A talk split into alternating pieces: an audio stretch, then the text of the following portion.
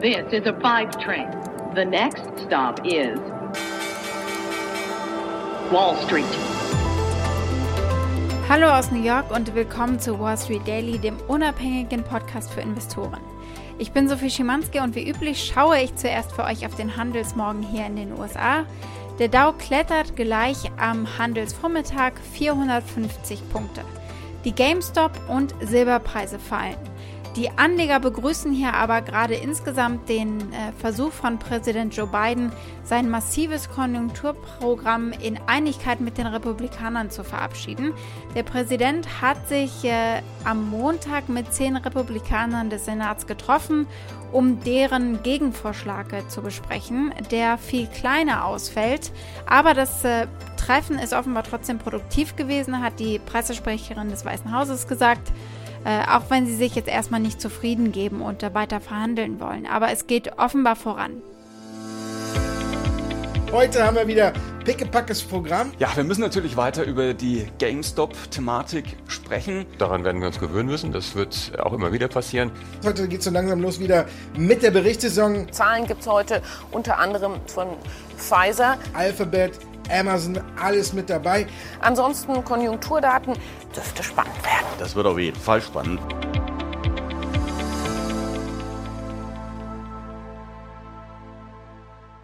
Was habe ich heute konkret für euch an Themen? Wir gucken auf äh, ermutigende Daten aus der US-Wirtschaft.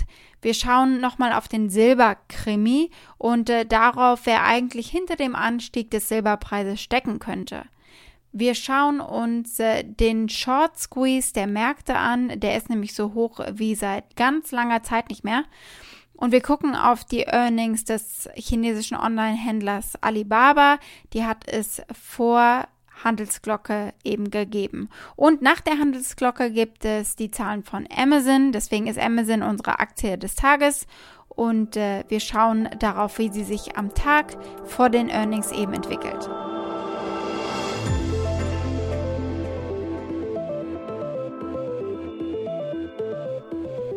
Erst einmal hat es äh, ermutigende Daten zur wirtschaftlichen Erholung gegeben. Und das ist natürlich auch bitter nötig, wenn man sich mal überlegt, äh, von welchem Narrativ wir im letzten Jahr eben gerade kommen. COVID-19 has brought the global economy to its knees. The pandemic has been an enormous synchronized global economic shock on a scale which has not been seen since the Second World War. By the end of 2020, the world's GDP may be about 7.5% lower than it would have been without the pandemic. Das CBO, das Congressional Budget Office, prognostiziert hier, dass sich die US-Wirtschaft schneller als erwartet von dem Pandemieeinbruch erholen wird. Das CBO ist ein unparteiischer Arm des Gesetzgebers und es sagt voraus, dass das Bruttoinlandsprodukt zwischen 2020 und 2024 mit einer durchschnittlichen jährlichen Rate von 1,7 Prozent steigen wird. Das ist natürlich nicht besonders viel, aber es sind 0,7 Prozentpunkte mehr als äh, bei der letzten letzten Schätzung im Juli. Und seitdem hat sich natürlich vor allem verändert an der Lage, dass die Impfstoffe eingeführt worden sind.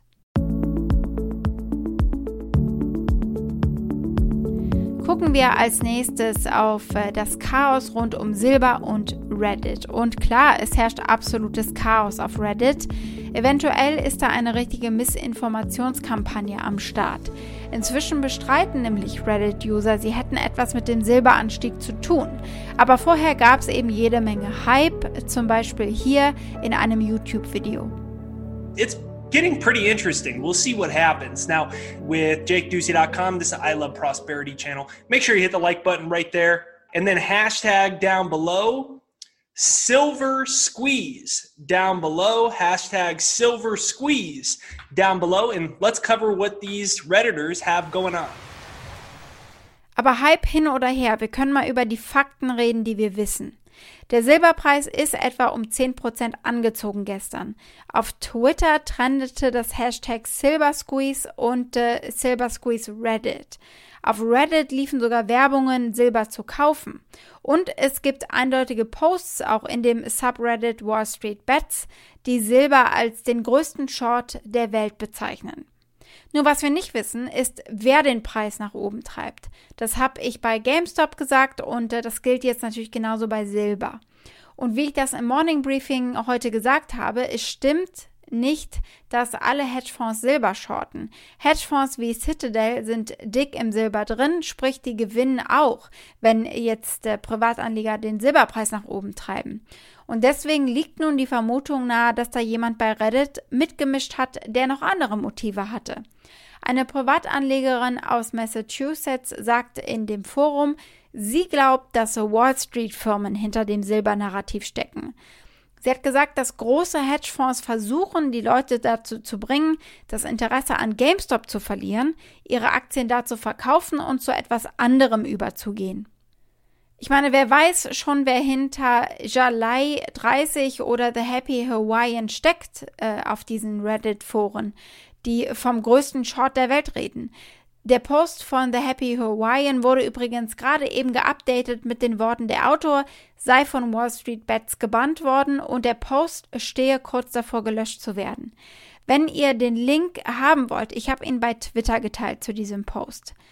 Es gab übrigens auch Uneinigkeit bei Reddit und die User hatten eben teilweise den Verdacht, sie sollen abgelenkt werden von GameStop hin zu einem Metall, bei dem sie einfach weniger Schaden anrichten können. De facto zeigt sich durch die Reddit-Geschichte wirklich die hässliche, manipulative Seite des Marktes. Ich würde euch gerne noch eine WhatsApp-Nachricht vorlesen von einem befreundeten Händler. Den habe ich gefragt, ob er jetzt wirklich glaubt, dass Hedgefonds den Subreddit infiltriert haben. Und er sagt, es ist nicht unwahrscheinlich. Die Situation ist natürlich ein totaler Mess, also Chaos, und sie ist sehr tricky, also schwierig. Und er sieht es einfach als David äh, gegen Goliath Geschichte und David ist äh, gerade eben der Gewinner. Ich bin mir da nicht so sicher. Was glaubt ihr? Und wir bleiben bei den Biggest Shorts. Äh, spätestens seit dem Film The Big Short jedem ein Begriff, nehme ich an. Well, Kathy thinks that it would be a good idea if we sold our shorts. What else is new? And she said that Morgan Stanley will buy them. Holy shit. What did you say? I told her we're not selling shit. They're gonna lose their houses, they're gonna lose their jobs, they're gonna lose their. Will you listen to me?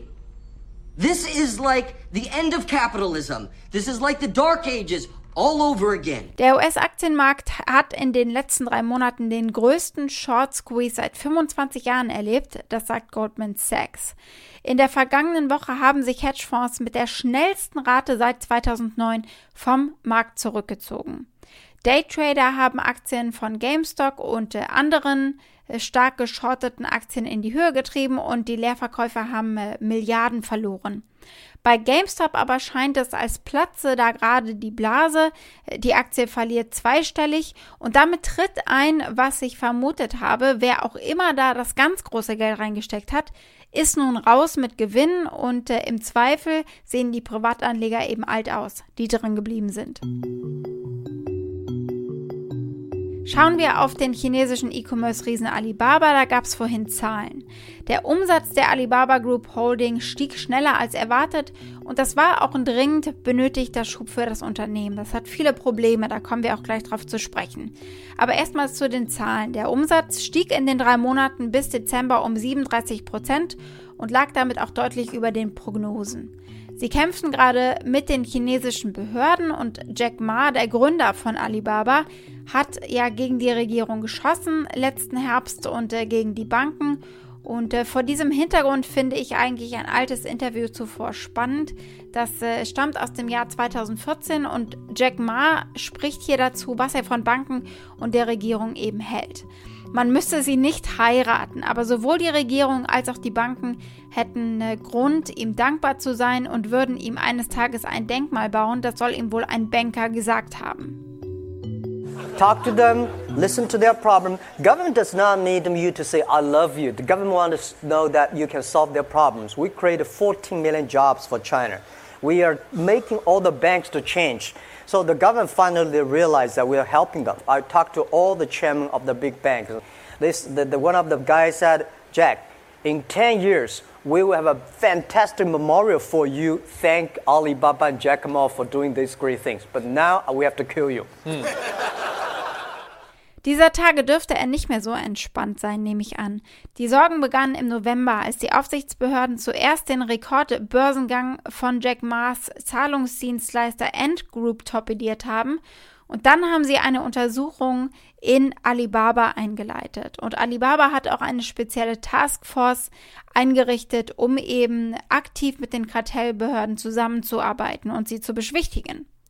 Das unerwartet hohe Ergebnis könnte von dieser laufenden Kartellprüfung natürlich alleine schon finanziell überschattet werden, denn die hat seit Oktober bereits mehr als 130 Milliarden US-Dollar vom Wert des E-Commerce-Riesens zerstört.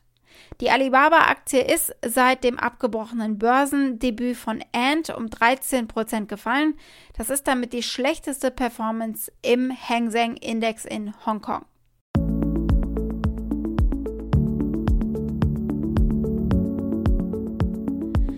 Dann gab es äh, vorbörslich Zahlen vom Pharmaunternehmen Pfizer und die sind gemischt ausgefallen. Die Gewinne für das vierte Quartal des Geschäftsjahres 2020 haben die Erwartungen der Wall Street leicht verfehlt, aber die Gewinnprognosen für 2021 haben sie erhöht.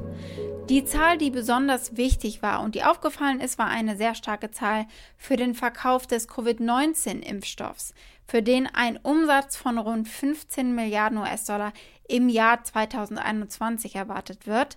Das liegt mal eben 3 Milliarden Dollar über der Konsensschätzung.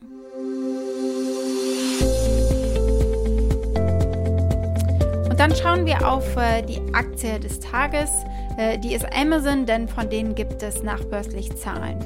Amazon ist vielleicht der größte Nutznießer der Pandemie und äh, der hat natürlich besonders gewonnen durch unser fröhliches Online-Shopping und auch aufgrund der Umstellung auf äh, Cloud Computing durch alle Branchen durch.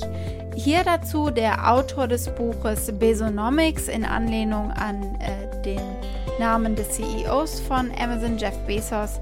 Äh, Brian Dumain ist der Autor dieses Buches und der sagt, Amazon ist wie gemacht für die Pandemie. Sie versorgen uns mit Gütern, sie digitalisieren Business mit äh, künstlicher Intelligenz, mit Machine Learning. Hören wir mal rein. Amazon is a company that was in a sense built for the pandemic. You know, Amazon has risen to the occasion during this pandemic to supply essential goods to a lot of us. Now, part of this, the secret of their power is how much they've digitized business. They have AI, machine learning, big data capabilities that are far ahead than most corporations. Das Management von Amazon selbst hat einen Umsatz im Bereich von 112 bis 121 Milliarden US-Dollar prognostiziert. Das wäre ein Anstieg von etwa 29 Prozent gegenüber dem Vorjahr.